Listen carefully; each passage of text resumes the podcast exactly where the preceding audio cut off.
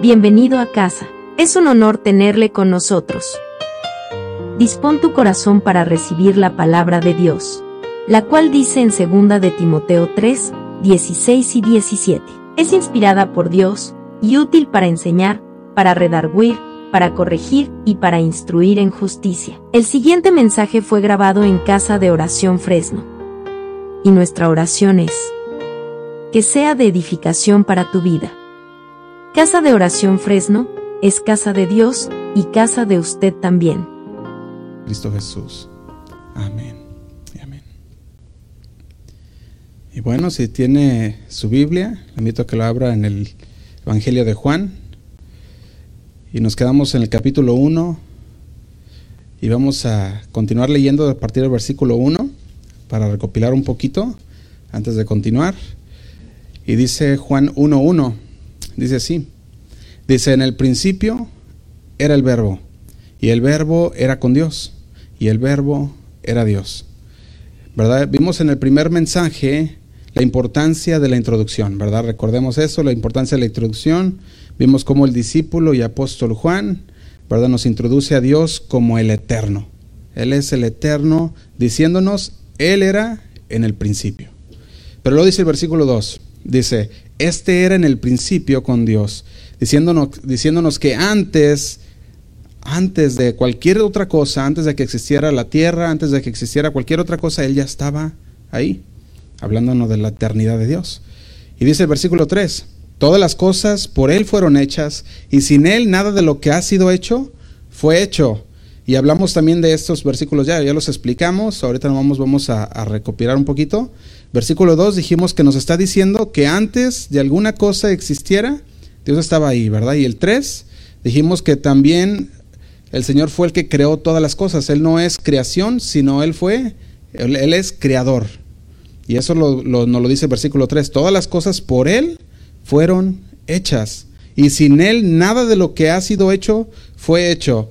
¿Sería posible que Jesús fuera creación siendo que todas las cosas sin Él no fueran hechas? No, ¿verdad? No es posible que Él sea creación, porque el versículo 3 lo dice, todas las cosas por Él fueron hechas. Y cuando dice todas, se refiere a todas. Y dice el 4, en Él estaba la vida, y la vida era la luz de los hombres. Y aquí fue donde paramos la, la, semana pasada. Dijimos, vimos el Zoe de Dios, que es la vida, la fuente de vida de Dios. Ya escudriñamos un poco cada uno de esos versículos. Y, unos, uh, y, no, y, nos quedamos nosotros en el versículo 5, ¿verdad? Fue donde nos quedamos la vez pasada. Si se fijan ustedes en sus Biblias, a partir del versículo 6 en adelante, entra ya en el tema de Juan el Bautista. Entonces vamos hoy a estudiar el versículo 5, antes de entrar al, al, al, al, a los versículos de donde nos habla acerca de Juan el Bautista, porque sabemos que ese va a ser un poquito más largo de poderlo entender. Entonces el versículo 5 dice, la luz en las tinieblas resplandece y las tinieblas no prevalecieron contra ella. Fíjate, si nosotros recordamos lo que estuvimos viendo en esas pasadas semanas, no sé si recuerdan que al estar estudiando el libro de Juan, empezamos a marcar conclusiones. Dijimos, vamos a leer el versículo 1 y marcamos una conclusión. Entonces leímos el capítulo 2, el versículo 2, perdón, y marcamos una conclusión. Y así nos fuimos marcando varias conclusiones. Y dijimos que todas estas conclusiones nos ayudan a poder compartir quién es Dios, quién es Jesús hacia los demás. Quedamos en eso, ¿verdad? Y eso nos va a ayudar. Entonces, estas conclusiones dijimos que también pudieran usarse para introducir a otro Dios o a otra a una religión.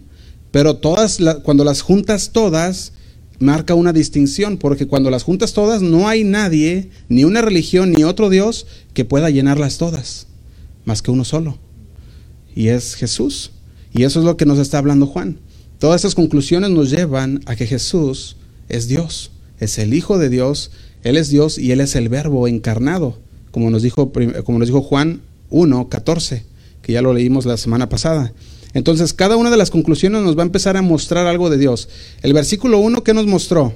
No sé si recuerdan, que Dios es eterno. Acuérdate, en el principio era Dios, ¿verdad? Era el verbo. Y el verbo estaba con Dios y el verbo era Dios. Entonces, el versículo 1 nos marcamos una conclusión. Quiere decir que Dios es eterno. Y eso es lo que nos marcó el versículo 1. Y vimos también en con el versículo 14 que Dios es personal, porque se encarnó.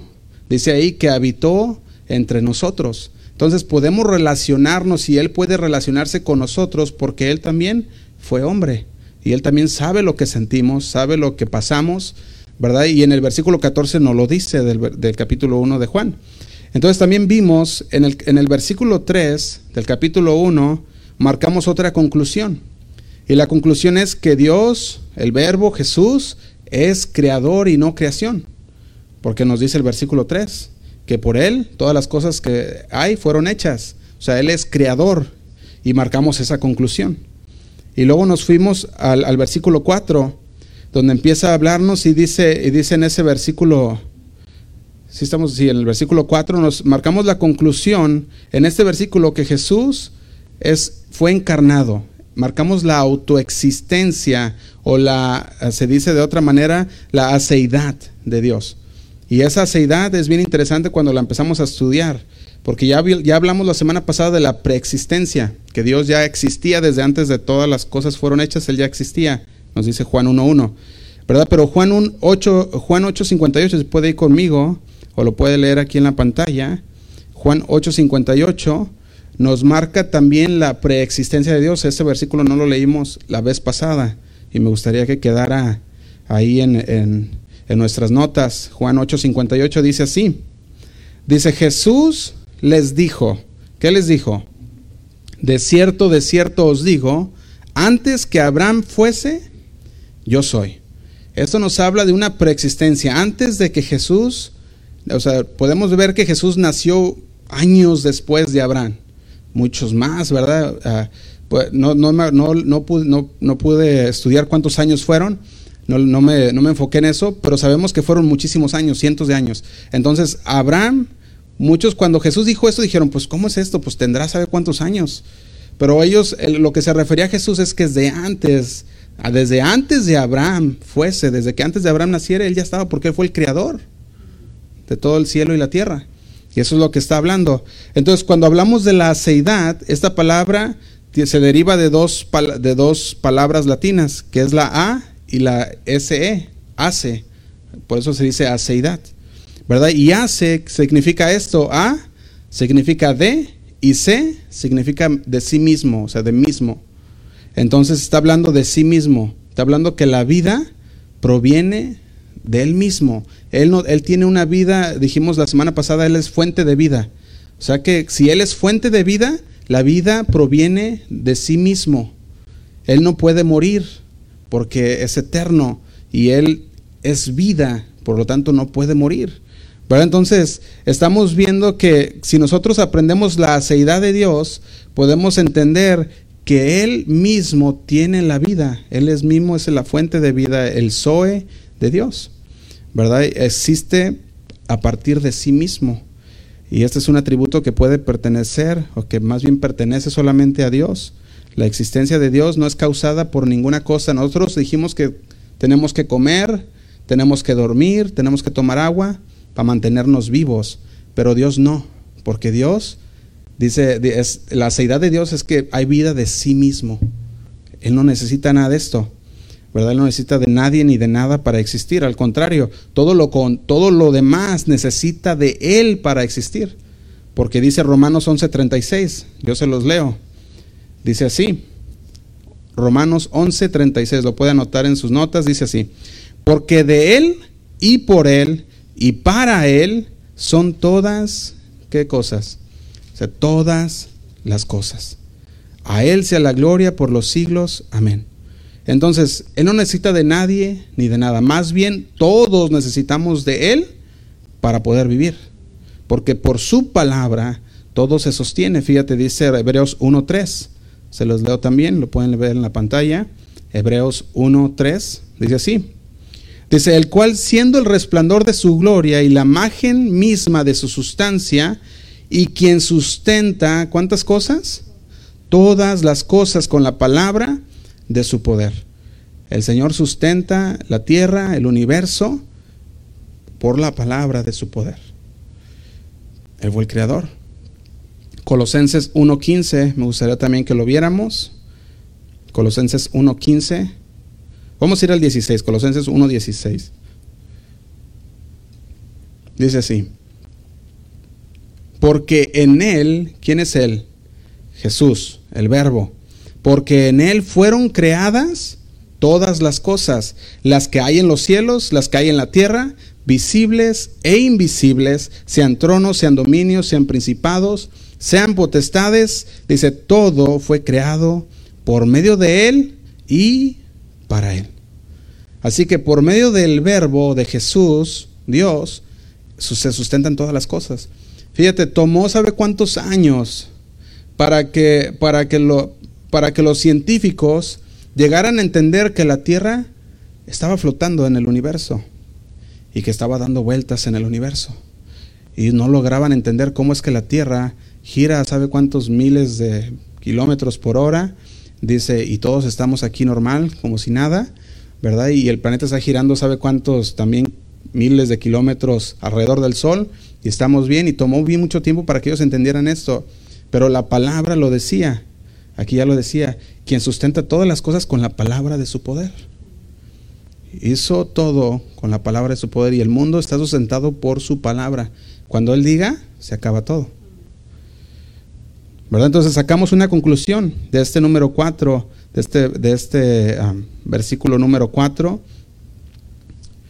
más bien estuvimos sacando una conclusión de todos los versículos que estábamos viendo, ¿verdad? Pero si recuerdan, nos quedamos en que al entrar al versículo 5 nos estamos metiendo en algo aún mejor. Dijimos que nos esperaba algo mejor en el verso 5, ¿verdad? Y si vamos a Juan 1.5 dice así, dice, la luz en las tinieblas resplandece y las tinieblas no prevalecieron contra ella a simple vista este, este versículo puede ser pues uno más.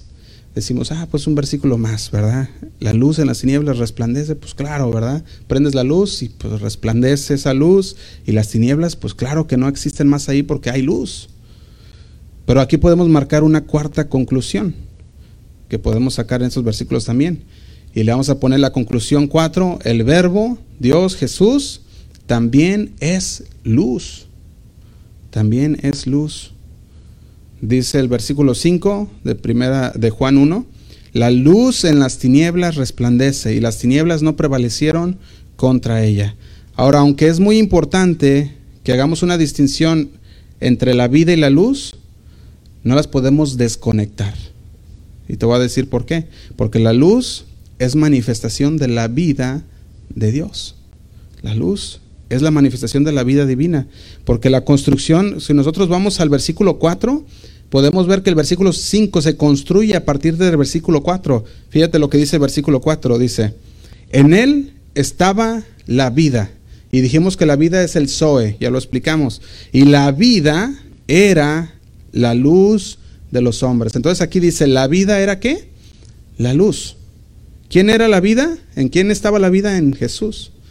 Y dice, y la vida era la luz de los hombres. Entonces la construcción en este versículo es la misma que el versículo 1, cuando dice, y el verbo era Dios. El verbo era Dios. Ahora, y en él estaba la vida, y la vida era la luz de los hombres. Es la misma construcción. Dios no está separado del verbo, porque el verbo es de la misma sustancia de Dios. Diferentes personas, pero la misma sustancia. Es lo mismo también con la luz. La luz, y también estamos hablando de la luz y la vida, son de la misma sustancia, están conectadas, están conectadas las dos de ellas.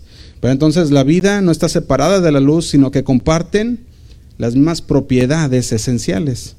Porque dijimos que la luz es la manifestación de la vida de Dios.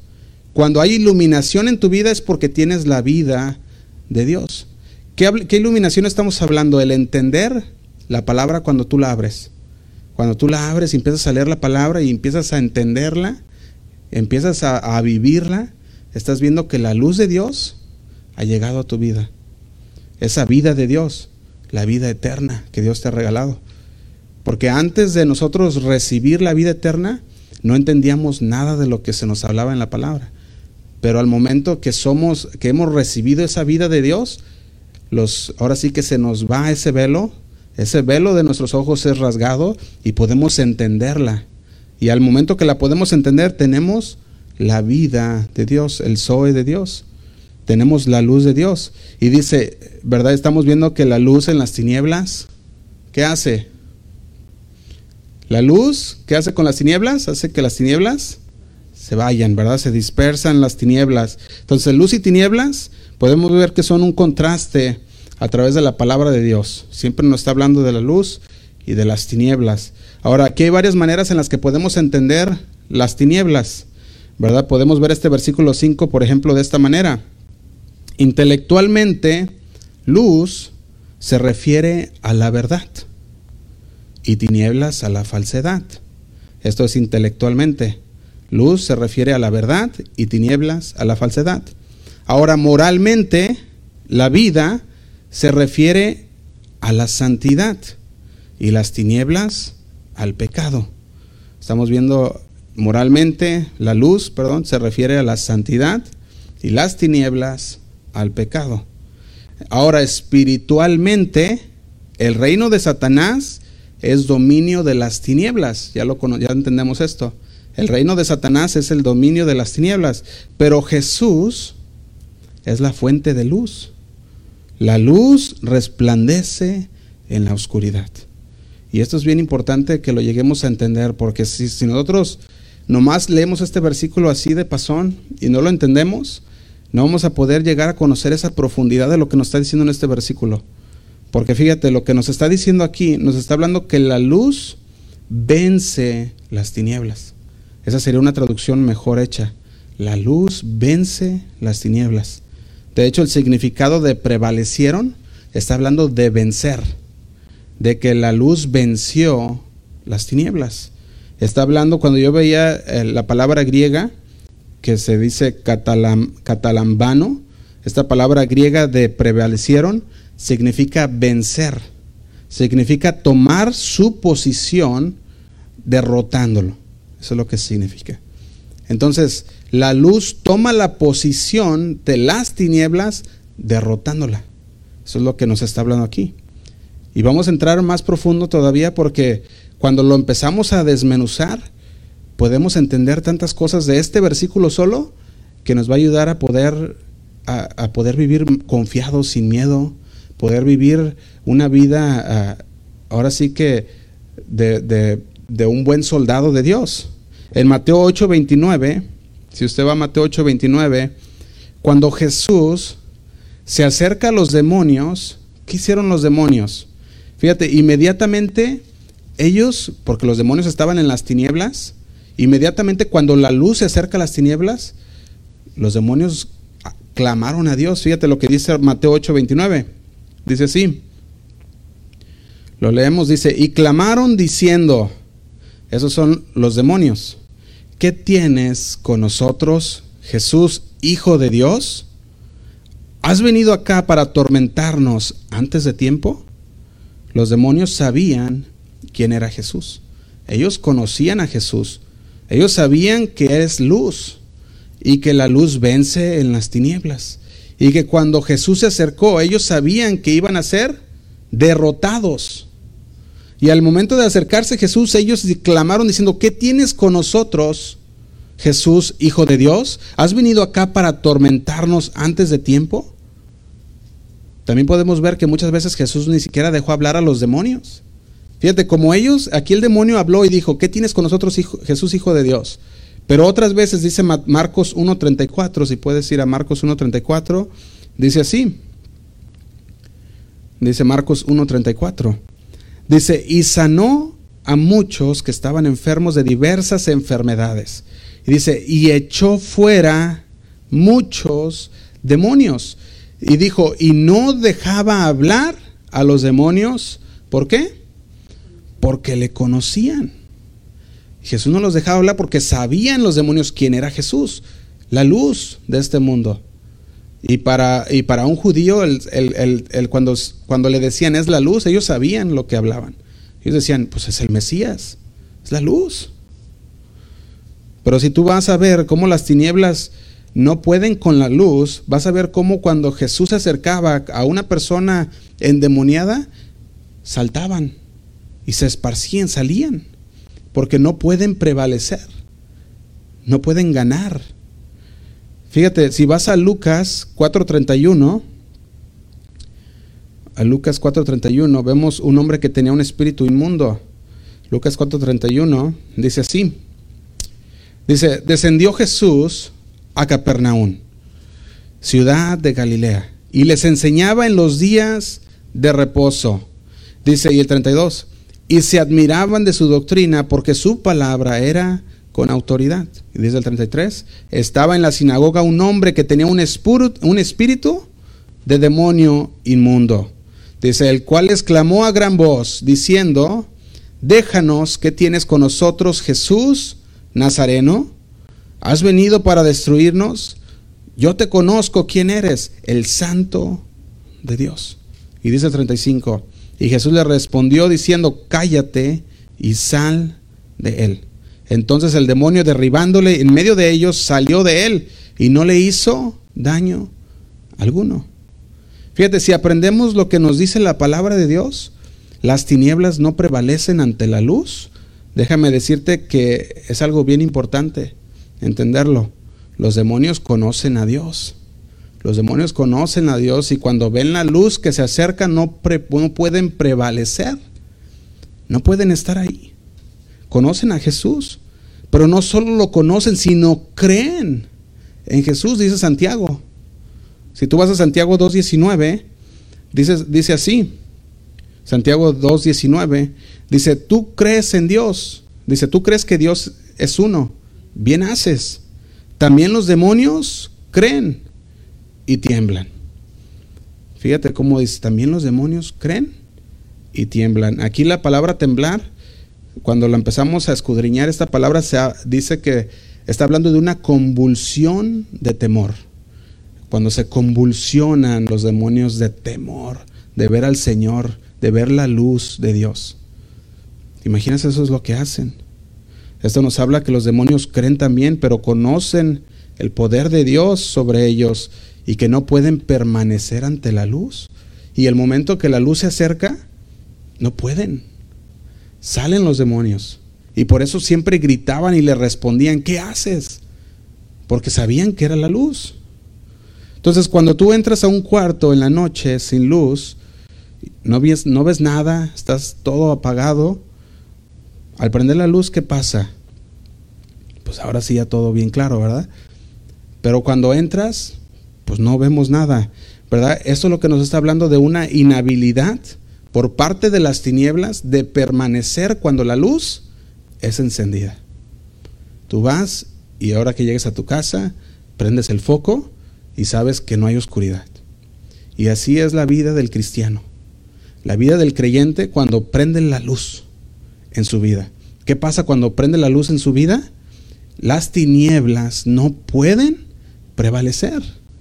Por eso decía que es bien importante entender esto, porque muchas veces se empiezan, empieza a ver a personas, ¿verdad? Que, o, empieza a ver enseñanzas que pudiera decir lo contrario, diciendo, no, pues es que esa persona, ¿verdad?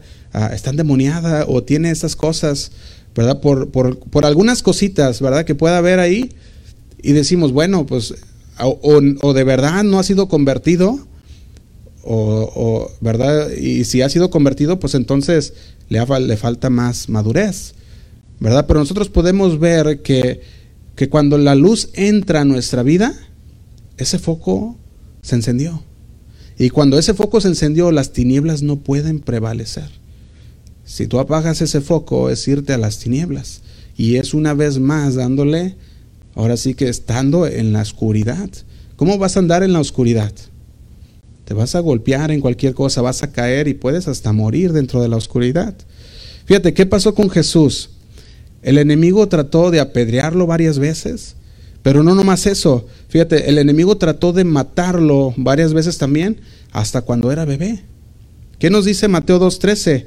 Cuando, cuando el Señor habla con José, Dios Padre, hablándole, cuidando de su hijo, ¿verdad? Vemos que dice Mateo 2.13 así, dice, después que partieron ellos, hablando de José y María, He aquí un ángel del Señor apareció en el sueño de José y dijo, levántate y toma al niño y a su madre y huye a Egipto y permanece allá hasta que yo te diga, porque acontecerá que Herodes buscará al niño para matarlo.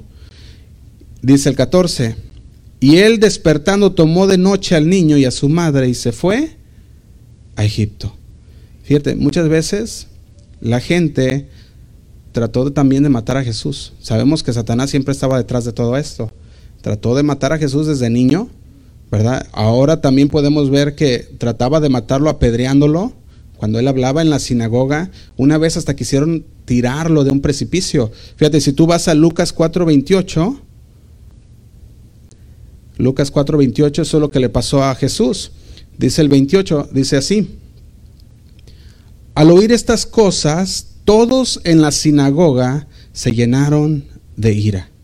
Al oír que Jesús es el Señor, no creyeron, se llenaron de ira y dice el 29, y levantándose le echaron fuera de la ciudad y le llevaron hasta, hasta la cumbre del monte sobre, la, sobre el cual estaba edificada la ciudad de ellos. ¿Para qué? Dice, para despeñarle.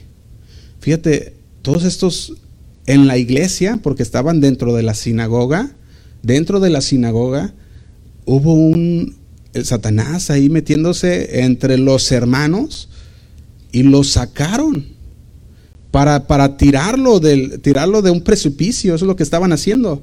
Pero fíjate, la intención de Satanás era tirarlo del precipicio. Este era otro intento para destruir el heredero real de Jesús, ¿verdad? Pero Jesús milagrosamente pasó por el medio de ellos y no pudieron hacerle nada. Porque Jesús es Dios. Jesús, Jesús es vida, Jesús es luz. Y las tinieblas no prevalecen. Las tinieblas no prevalecen ante la luz. Fíjate lo que dice el versículo 30. Dice, mas él pasó por en medio de ellos y se fue. Mas él pasó por en medio de ellos y se fue. Cuando su padre, hablando aquí ya del Padre Celestial, decidió que el tiempo había llegado para que su Hijo debiera ser glorificado, Cristo murió en la cruz, una cruz romana, cuando el Padre decidió que era el tiempo, que llegó la hora de que su Hijo fuere, fíjate, no muerto, glorificado. Cuando llegó la hora, en su oración, Jesús hizo esta oración por sus discípulos. Vaya Juan 17.1. Juan 17.1. Vemos cómo Jesús ora por sus discípulos. Y fíjate la oración de Jesús, sabiendo que su hora había llegado. Dice así, el versículo 1. Estas cosas habló Jesús y levantando los ojos al cielo dijo, Padre, la hora ha llegado, glorifica a tu Hijo, para que también tu Hijo te glorifique a ti. Dice el 2, como, les, como, le, como le has dado potestad sobre toda carne, para que, de, para, que para que dé vida eterna a todos los que le diste, dice el 3. Y, y esta es la vida eterna, que te conozcan a ti, el único Dios verdadero, y a Jesucristo, a quien has enviado. Y dice el 4, yo te he glorificado en la tierra, he acabado la obra que me diste que, que hiciere, que hiciese. Y dice el 5, ahora pues, Padre, glorifícame tú al lado tuyo con aquella gloria que tuve contigo antes que el mundo fuese, hablando otra vez de la preexistencia.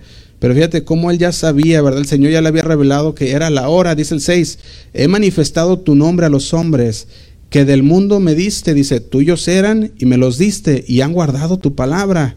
Y dice el 7, ahora han conocido que todas las cosas que me has dado proceden de ti. Y dice el 8, porque las palabras que me diste las he dado, y ellos las recibieron y han conocido verdaderamente que salí de ti, y han creído que tú me enviaste. Y dice el 9, yo ruego por ellos, no ruego por el mundo, sino por los que me diste, porque son, dice, porque tuyos son. Y dice el 10, y todo lo mío es tuyo, y lo tuyo mío. Dice, y he sido glorificado en ellos. Y dice el 11, y ya no estoy en el mundo más, dice, ya no estoy en el mundo, mas estos están en el mundo y yo voy a ti, Padre Santo, a los que me has dado, guárdalos en tu nombre para que sean uno, así como nosotros. Había llegado la hora, el momento de ser glorificado. Por, ahora sí que el Padre lo había, lo había aceptado. Era decisión del Padre. Y aún muriendo en esa cruz romana y sepultado, ni aún ahí en la tumba, la muerte pudo con él. Ni aún en, en esa tumba. Si tú vas a Hechos 2.24, vemos cómo las tinieblas no pudieron prevalecer. Aún con Cristo en la tumba, dice Hechos 2.24 así. Dice, al cual Dios levantó, suelto los dolores de la muerte, por cuanto era imposible, que era imposible, que fuese retenido por ella, por la muerte. Dice, por cuanto era imposible que fuese retenido por la muerte, por ella. ¿Por qué? ¿Por qué era imposible? Porque la divina, increada, dijimos, Zoe, preexistente, la vida de Dios, era más que la muerte. Fíjate, era aún más que la misma muerte. La muerte no podía retenerlo. Porque ¿cómo puede retener la muerte a alguien que tiene vida? ¿Cómo puede retener la muerte a alguien que, que de él mana la vida? Que de él sale la vida. No puede matar a aquel que es fuente de vida que está vivo. Así que el mensaje de libertad, de una vida que nos dio el Señor, de la vida de redención, el mensaje de amor de Dios para con nosotros, de Jesús, ese mensaje es poderoso. Poderoso porque dice Juan 1.5, y las tinieblas no prevalecieron contra ella. Fíjate, Juan usa la palabra luz 21 veces en el Evangelio. 21 veces las usa. Nos dice que Juan el Bautista dio testimonio de la luz, que es Jesús. También dijo que Jesús es la luz, ¿verdad? Y dos veces escribió Juan también que Jesús dijo que Él es la luz del mundo. Mismo Jesús diciendo, yo soy la luz del mundo.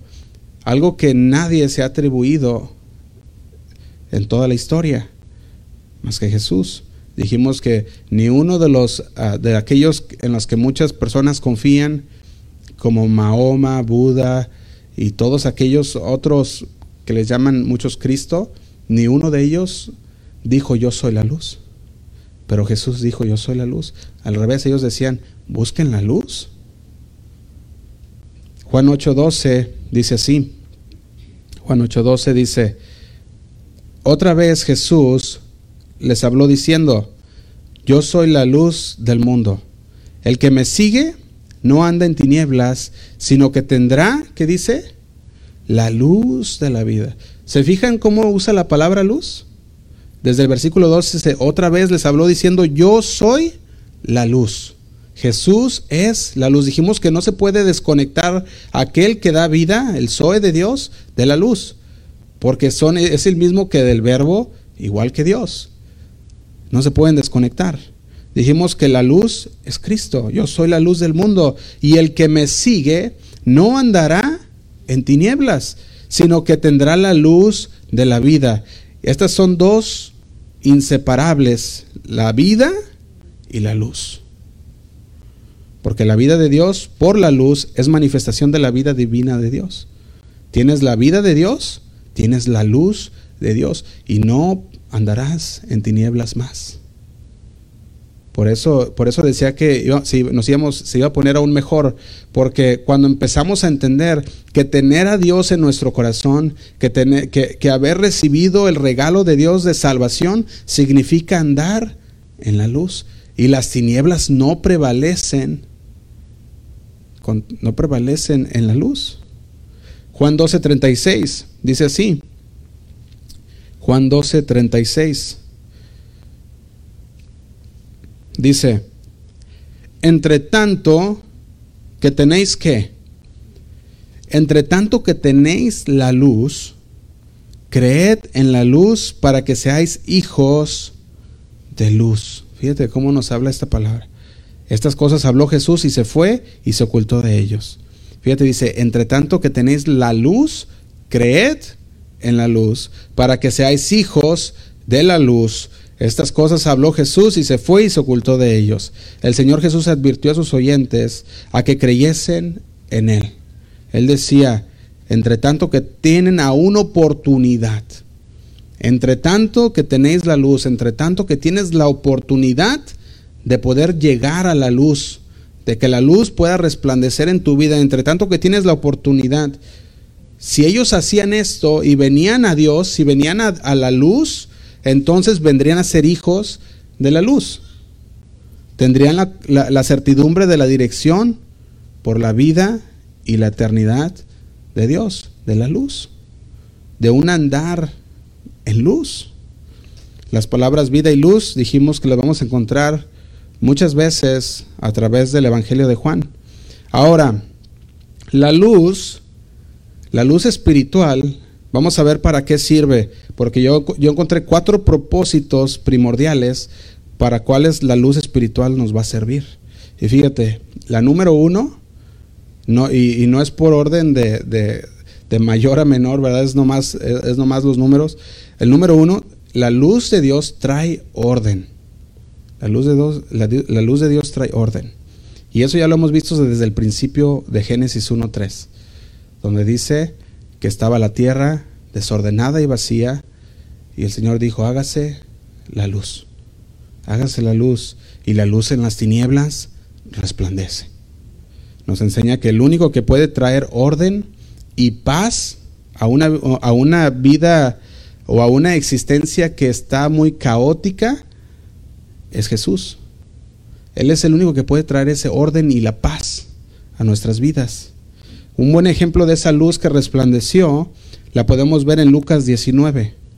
Si tú vas a Lucas 19 conmigo, vamos a ver la vida de este publicano, Saqueo. A Saqueo le vino la luz de Dios. La luz de Dios llegó a su vida por medio de Jesús, porque Jesús es la luz. En, Lucas 19, versículo 1 dice así. Dice, habiendo entrado Jesús en Jericó, iba pasando por la ciudad. Y sucedió que un varón llamado Saqueo, que era jefe de los publicanos, y agrega, y rico, que era Saqueo, jefe de los publicanos, y rico, ¿verdad? Saqueo, el publicano. Fíjate, un publicano era un judío que trabajaba para el imperio romano. Este judío trabajaba para el imperio romano, pero ¿qué hacía? Cobraba los impuestos de sus hermanos. ¿Verdad? Cobraba los impuestos para Roma. Y, por eso todos sus hermanos los odiaban. Todos los hermanos, estamos hablando de todos los judíos en su ciudad. Porque él se había prestado para el gobierno romano para cobrarle a su misma gente. Y de ahí se enriquecía. Por eso le llaman a este saqueo el publicano rico, ¿verdad? Lo más interesante de todo es que su nombre de saqueo significa puro y limpio, ¿te imaginas? Todavía el nombre de saqueo significa que él es puro y limpio, significa justo. Así que yo creo que de justo y de limpio nada tenía, porque la palabra nos dice que era un publicano y los publicanos eran conocidos que no eran así, eran conocidos por su oficio de cobrar de más y de robarle a su misma gente. Eso, por eso eran lo que eran conocidos ellos. Pero fíjate lo que dice el 3. Procuraba ver quién era Jesús, pero no podía a causa de, de la multitud, pues era pequeño de estatura. Y dice el 4. Y corriendo delante subió a un árbol sicómoro para verle.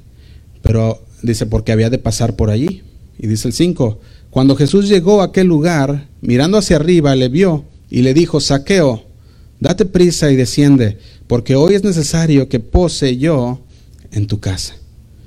Entonces él descendió a prisa y le recibió gozoso. ¿Cuántos de aquí hemos recibido al Señor gozoso? Cuando el Señor vino a nuestro corazón, cuando la puerta fue tocada de nuestro corazón, abrimos la puerta y ¿qué pasó? recibimos nosotros al Señor gozosos porque sabíamos que necesitábamos de Dios.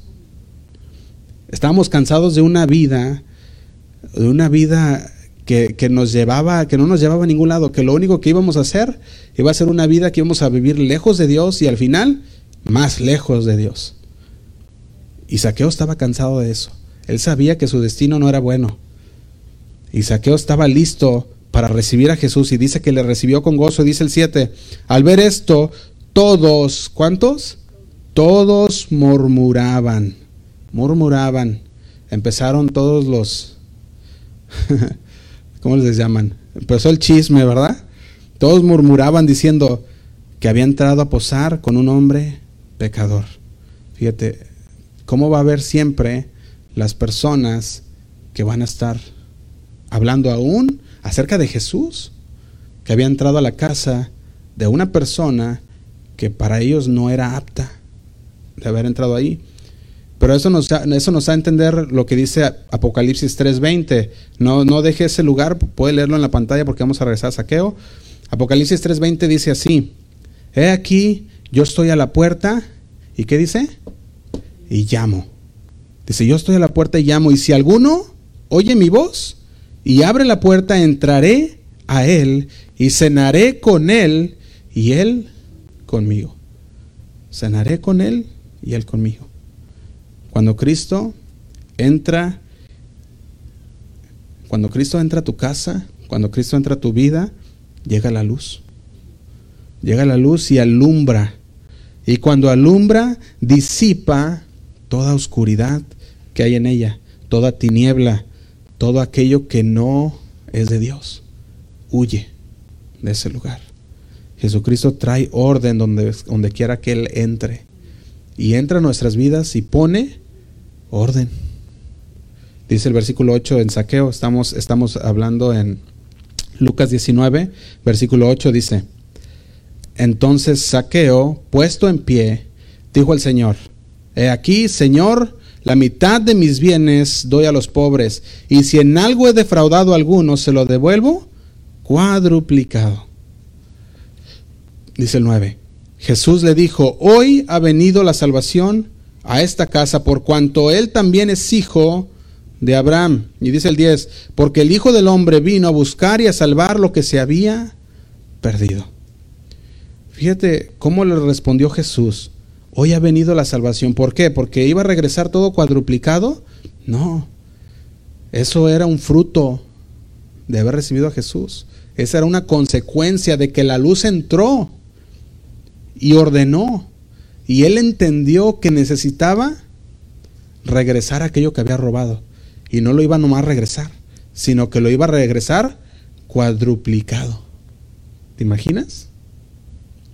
Esa, esa era la evidencia de que la luz había entrado a la vida de saqueo. Esa era la evidencia. Cuando la gente escucha del Evangelio, va a pasar una de dos cosas o una o, dos cosas, ¿verdad? La una, serán expuestos porque la luz entró a, entró a la vida, a su casa, y se fueron expuestos, de repente se sintieron expuestos, su pecado fue expuesto, ¿verdad? Se sintieron desnudos delante de Dios y entonces se arrepintieron porque ya fueron expuestos y dicen, me arrepiento. O va a pasar lo segundo, al ser expuesto traerá una más grande rebelión porque dicen, ah, me cacharon, el Señor expuso mi pecado y por lo tanto no me importa. Y como no me importa, caigo en la rebelión aún más. Y puede pasar una de esas cosas, o te arrepientes o te rebelas aún peor de lo que ya estabas. La gente dice, sí, yo soy pecador, lo reconozco, pero no me importa. ¿Te imaginas? Esto estamos diciendo entonces que lo que viene es aún peor, porque te estás revelando ante la luz que vino a tu vida, que alumbró tus pecados y que en lugar de que se disiparan en tu vida, tú te revelaste porque te gusta la manera en la que vives de pecado. Fíjate, hoy hay mucha gente escuchando la palabra en todos los lugares. Yo hace, hace, hace unos momentos en la, mañana, ¿verdad? pasó un señor aquí, eh, aquí afuera de la iglesia y me dijo, ¿tú eres el pastor? Le digo, sí. Y me dice, ah", dice, predica la palabra, dice, porque la palabra está escasa. Y me dice, está como el agua ahorita, escasa, dice, no hay. Dice, así que sigue, sigue hablando la palabra. Le digo, sí es cierto. Le digo, tenemos que predicar la palabra porque la palabra está escasa. Estamos viviendo una escasez de la palabra de Dios. No se está predicando la palabra de Dios, están predicando todas las cosas menos La palabra de Dios. Fíjate, segunda de Pedro 2.20, segunda de Pedro 2.20, podemos ver aquellos que se rebelan contra la luz que vino y alumbró sus pecados. Dice, segunda de Pedro 2.20, dice, ciertamente, si habiéndose ellos escapado de las contaminaciones del mundo, por el conocimiento del Señor y Salvador Jesucristo, enredándose otra vez en ellas, ¿qué son? Son vencidos.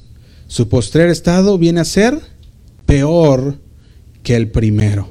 Y dice el 21, porque mejor les hubiera sido que no haber conocido el camino de la justicia.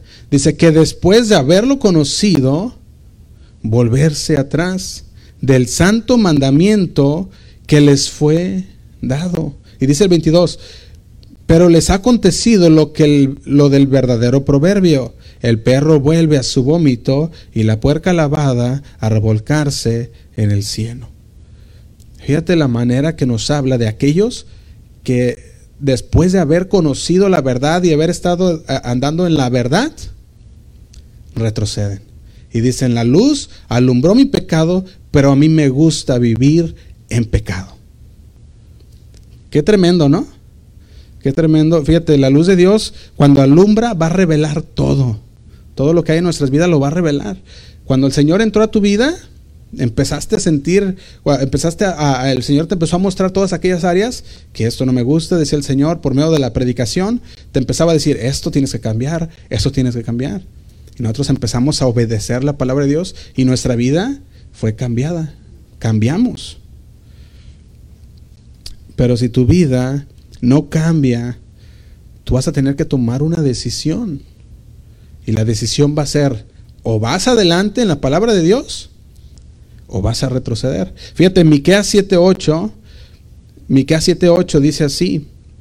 Está hablando de que Jesús trae libertad, trae luz y libertad. Miqueas 7:8 dice: Tú, enemiga mía, no te, no te alegres de mí, porque aunque caí, ¿qué dice? Porque aunque caí me levantaré. Dice, aunque mor, aunque more en tinieblas, Jehová, ¿qué será? Dice que Jehová será mi luz. Fíjate, Miqueas decía, tú enemiga mía, no te alegres de mí, porque aunque caí, me levantaré. ¿Y qué dice? Aunque more en tinieblas, Jehová será mi luz. Dice, aunque andemos en sombra de valle de muerte, no temeré mal alguno. ¿Por qué? Porque el Señor estará con nosotros. Y va a haber momentos en los que vamos a pasar por la oscuridad. Pero sabemos que la oscuridad no prevalece ante la luz. Fíjate, la luz espiritual también, número tres, podemos ver algo que, que, causa la luz espiritual. Dijimos ya que, la luz espiritual va a ser, ah, estuvimos viendo la condenación de la luz, perdón. La luz espiritual dijimos que revela la verdad, ¿verdad? Y eso ya lo vimos en Juan 3.19. Oh, no, perdón, vamos a ver la, Juan, Juan 3.19, no lo hemos visto. La luz espiritual de Dios va a revelar la verdad que hay en nuestras vidas. Ya dijimos que la luz, ¿verdad? Eh, espiritual que hizo también trae, trae orden, ¿verdad? Ahora la luz espiritual revela la verdad. Y vamos a ir a Juan 3.19 al 20. Dice así. Y esta es la condenación que la luz, ¿qué hizo? La luz vino al mundo y los hombres amaron más las tinieblas que la luz, porque sus obras eran malas.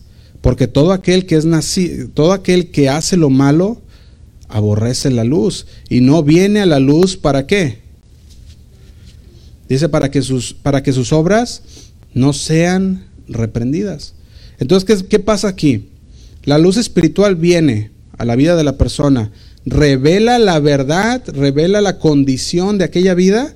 Y aquella vida dice, dice Juan 3:19, y esta es la condenación. ¿Cuál fue la condenación? Que la luz vino al mundo, vino a la persona que vivía en pecado y los hombres amaron más las tinieblas que la luz, amaron, amaron más el pecado que la luz de Dios. Y dice el 20, porque todo aquel que hace lo malo aborrece la luz y no viene a la luz para que sus obras no sean reprendidas. Como decíamos, aquel que ama el pecado, quiere vivir en pecado, entonces no tiene la luz de Dios. Cuando la gente escucha el Evangelio, ya, ya dijimos, va a decidir, va a decidir o una o la otra. Una se van a arrepentir o la otra se van a rebelar contra Dios. Y eso es lo que pasó en Juan 3:19, se rebelaron, no quisieron la luz. La gente decía, sí, yo entiendo que estoy en pecado, pero así quiero vivir, alejado de Dios.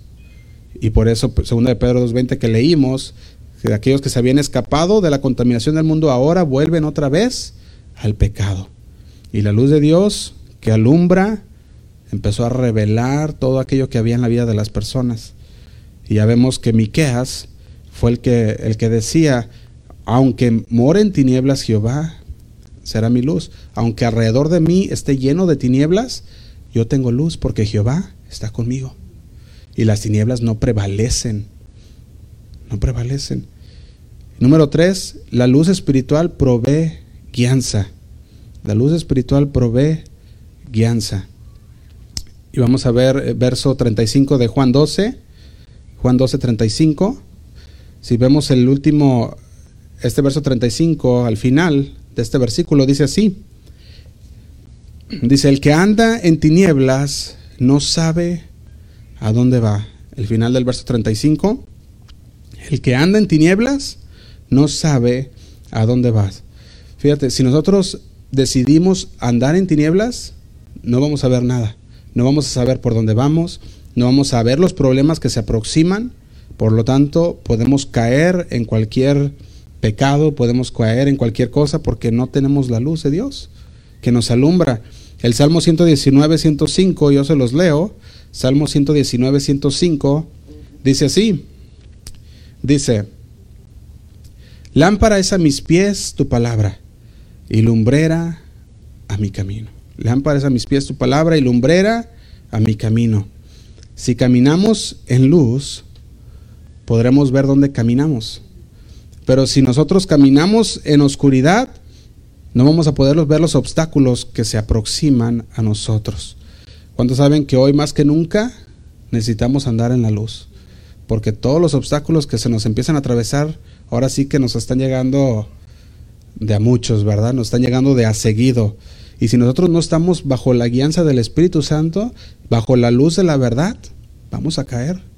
Por eso dice, el que, el que dice estar bien, ¿verdad? Mire que no caiga. Si nosotros pensamos estar bien con el Señor, cuidémonos de no caer. Porque ahorita está siendo muy fácil. Porque el enemigo anda como león rugiente, especialmente cuando ve que los últimos días se acercan. Sabemos que que el Señor cada día que pasa estamos más cercas y más cercas de su regreso. Y el enemigo, por lo tanto, más y más se desespera para poderse llevar a todos los que él pueda. ¿Verdad? Entonces, la luz espiritual dijimos que va a ser nuestra guianza, pero la luz espiritual también elimina todo temor. La luz espiritual también elimina el temor. Y vamos a leer Salmos 27.1. Vamos a leer unos, unos cuantos Ah, unas cuantas citas, lo pueden anotar si gustan. Salmos 27.1 dice así, Jehová es mi luz y mi salvación. ¿De quién temeré? Jehová es la fortaleza de mi vida. ¿De quién he de atemorizarme? ¿De quién temeré? ¿De quién he de atemorizarme si Jehová es mi fortaleza? Si Jehová es la luz y mi salvación. Hebreos 13:6 Hebreos 13, versículo 6. Dice así. De manera que podemos decir confiadamente, el Señor es mi ayudador. No temeré lo que me pueda hacer el hombre. El hombre puede hacernos lo que quiera, pero dice aquí, el Señor es quien nos ayuda y no temeremos lo que el hombre pueda hacernos. Salmo 118, 6 al 9, dice así, Salmo 118, 6, dice, Jehová está conmigo, no temeré. ¿Qué dice? Lo que me pueda hacer el hombre. Y dice el 7, Jehová está conmigo entre los que me ayudan, por tanto yo veré mi deseo en los que me aborrecen. Y dice el 8, mejor es confiar en Jehová que confiar en el hombre, mejor es confiar en Jehová que confiar en príncipes. Mejor es confiar en el Señor. Romanos 8:31. Romanos 8:31 dice así. ¿Qué pues diremos a esto? Si Dios es por nosotros, ¿quién contra nosotros? Hebreos 4:6, 4:16, perdón. Hebreos 4:16 dice así. Acerquémonos pues confiadamente al trono de la gracia para alcanzar misericordia y hallar gracia para el oportuno socorro. Podemos acercarnos al trono de la gracia y alcanzar misericordia y hallar gracia para aquel tiempo en el que la necesitamos. Mateo 10, 28 dice así, y no temáis a los que matan el cuerpo, mas el alma no pueden matar. Temed más bien a aquel que puede destruir el alma y el cuerpo en el infierno. Temed más bien aquel que puede destruir el alma y el cuerpo en el infierno. Efesios 3:12 dice así. Efesios 3:12. En quien tenemos seguridad y acceso con confianza por medio de la fe en Él. En quien tenemos seguridad y acceso con confianza por medio de la fe en Él, hablando de Jesús. Fíjate, todos estos versículos nos dice porque, porque, porque, porque el Señor Jesús es Dios, por lo tanto no debes de tener temor. Si el Señor Jesús es tu Dios, si el Señor Jesús es tu Señor, ¿verdad? Entonces no tienes nada que temer. La luz espiritual elimina, elimina todo temor, todo miedo cuando estás en tu casa, ¿verdad? O cuando, cuántos alguna vez han entrado en una casa tenebrosa, así que se mira medio, medio así tenebroso, ¿verdad? Y entras y está todo oscuro. Y, en, ese, en ese momento de oscuridad, fíjate que los pensamientos ah, empiezan a mil por hora y empiezan, a, empiezan los pensamientos a ver cosas, ¿verdad? Y, y, la oscuridad empieza a ser de lo suyo. Y lo primero que haces, buscar el, dónde está la luz, ¿verdad? A ver, en esta casa, ¿dónde se encuentra el, el, apagador? Y lo prendes. Y ya prendes y eso revela la mentira de tu mente. Dices, aquello que parecía el, monstruo del closet, de repente ya nomás era el árbol que estaba, que es el común, ¿verdad? El árbol que estaba fuera de la ventana. Y todo eso, ¿por qué? Porque las tinieblas, eso es lo que hacen. Viene y trae miedo. Las tinieblas, vienen, ellas, vienen las tinieblas y lo que causa en el corazón de las personas es el miedo. Y empieza a hacer que la mente empiece a dar a mil por hora. Pero la luz disparce todo temor. Disparce. Y así nosotros tenemos que buscar al Señor. El Señor es la luz que se enciende en, nuestro, en nuestra habitación. Por lo tanto, no podemos tener miedo. No, no tenemos miedo de nada. Porque el Señor está ahí con nosotros. El apagador se ocupa para encender la luz. Y ese apagador para encender es estar con el Señor. Ese es el apagador que encendió esa luz. Y esa, esa debe de ser nuestra prioridad, de estar con el Señor siempre. Fíjate, en las tinieblas, ¿verdad? Dijimos que, todo, todo empieza a verse extraño y, y, vemos que las mentiras de Satanás empiezan a entrar. Pero ya cuando se prende la luz, todas esas mentiras se revelan y dices, ah, esto no era esto, esto era aquello, esto era aquello, y todo porque la luz reveló lo que había en la oscuridad. Y yo quiero preguntarte algo, no sé si estás batallando con preocupaciones o si tienes algún miedo de algo, porque créeme, con lo que estamos viviendo ha habido muchas personas que han estado con mucho miedo. Y no, no estamos hablando de, de una congregación, sino que en muchos lugares por todo lo que está pasando, que, que el COVID, que las vacunas, que, la, que el gobierno y tanta cosa. Y yo no sé si tú estás preocupado o si estás batallando con miedo o a lo mejor estás desesperado que Dios traiga orden a tu vida porque dices, ah, estoy viviendo un caos y yo estoy desesperado y quiero que Dios traiga un orden a mi vida, o estás buscando a lo mejor la dirección de Dios, que Él diga cuál es el siguiente paso que tienes que dar. Yo no sé si tú estás en una de estas situaciones, pero lo único que debes hacer es correr a Jesús, correr a la luz. La luz que va a revelar todas estas cosas, te va a revelar en dónde, cuál es el siguiente camino a, dar, el siguiente paso a dar, el que te va a decir también y te va a revelar lo que hay a tu alrededor que no le agrada, que disparcirá, que se dice desvanecerá, ¿verdad? La oscuridad, el que pondrá orden dentro del caos que hay en la vida, todo eso es la luz y es Jesús. Y solamente Él lo puede hacer debemos de llenar nuestra mente de Él, llenarnos de Él y llenarnos de lo que nos enseña, de sus verdades, para que las mentiras de Satanás se disparsan y no haga más mentiras en nuestro corazón que, queramos poner atención. Pero entonces el enemigo está usando las sombras muchas veces. Fíjate, y esto yo lo, yo lo he visto muchas veces en muchas personas que el enemigo usa las sombras de tu pasado, de lo que fuiste antes, ¿Para qué? Para crear miedo en ti. Y si es así, entonces debes de correr a Jesús. Porque una vez que, que empieza a usar las sombras de lo que eras antes, el enemigo, es, es una de sus armas principales, el engaño, la mentira. Y eso viene a decirte, no, es que tú no puedes hacer esto porque tú eras así, porque tú eras esto, tú fuiste aquello. Y Dios no es así. Dios perdona nuestras ofensas y las olvida. Y ahora somos hechos una nueva criatura.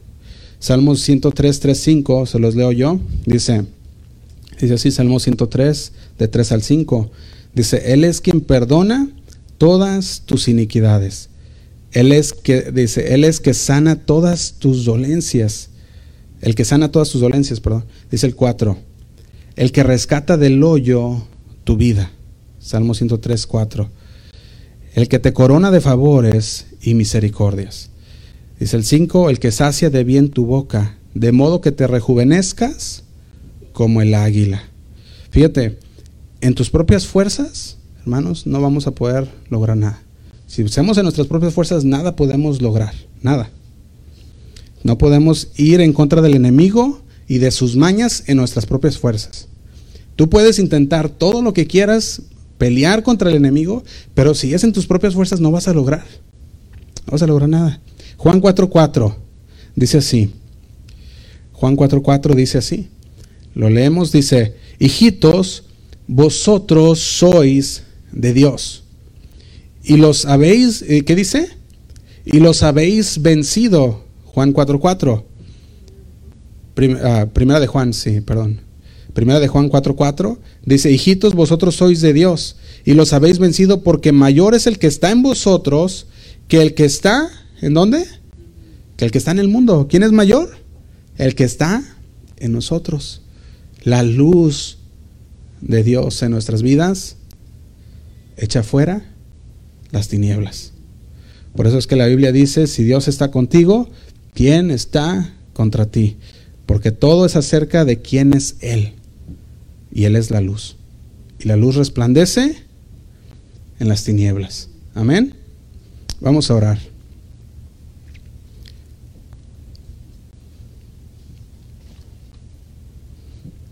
Gracias, Señor.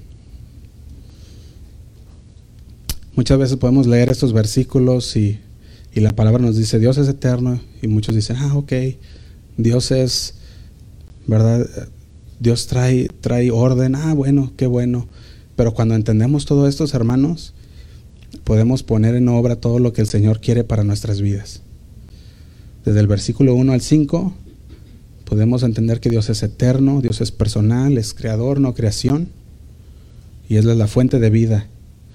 Y entendiendo esto, hermanos, podemos vivir una vida, una vida a su máxima capacidad con Dios. Vamos a orar. Señor, te damos gracias. Porque sabemos, Señor, que podemos correr. Dios majestuoso, cantémosle. Dios majestuoso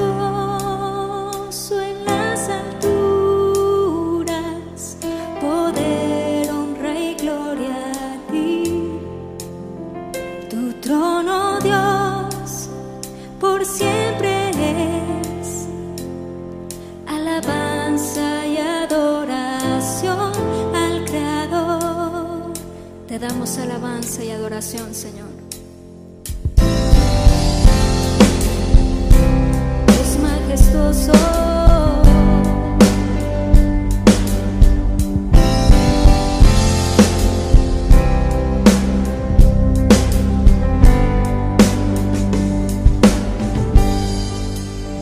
Dios majestuoso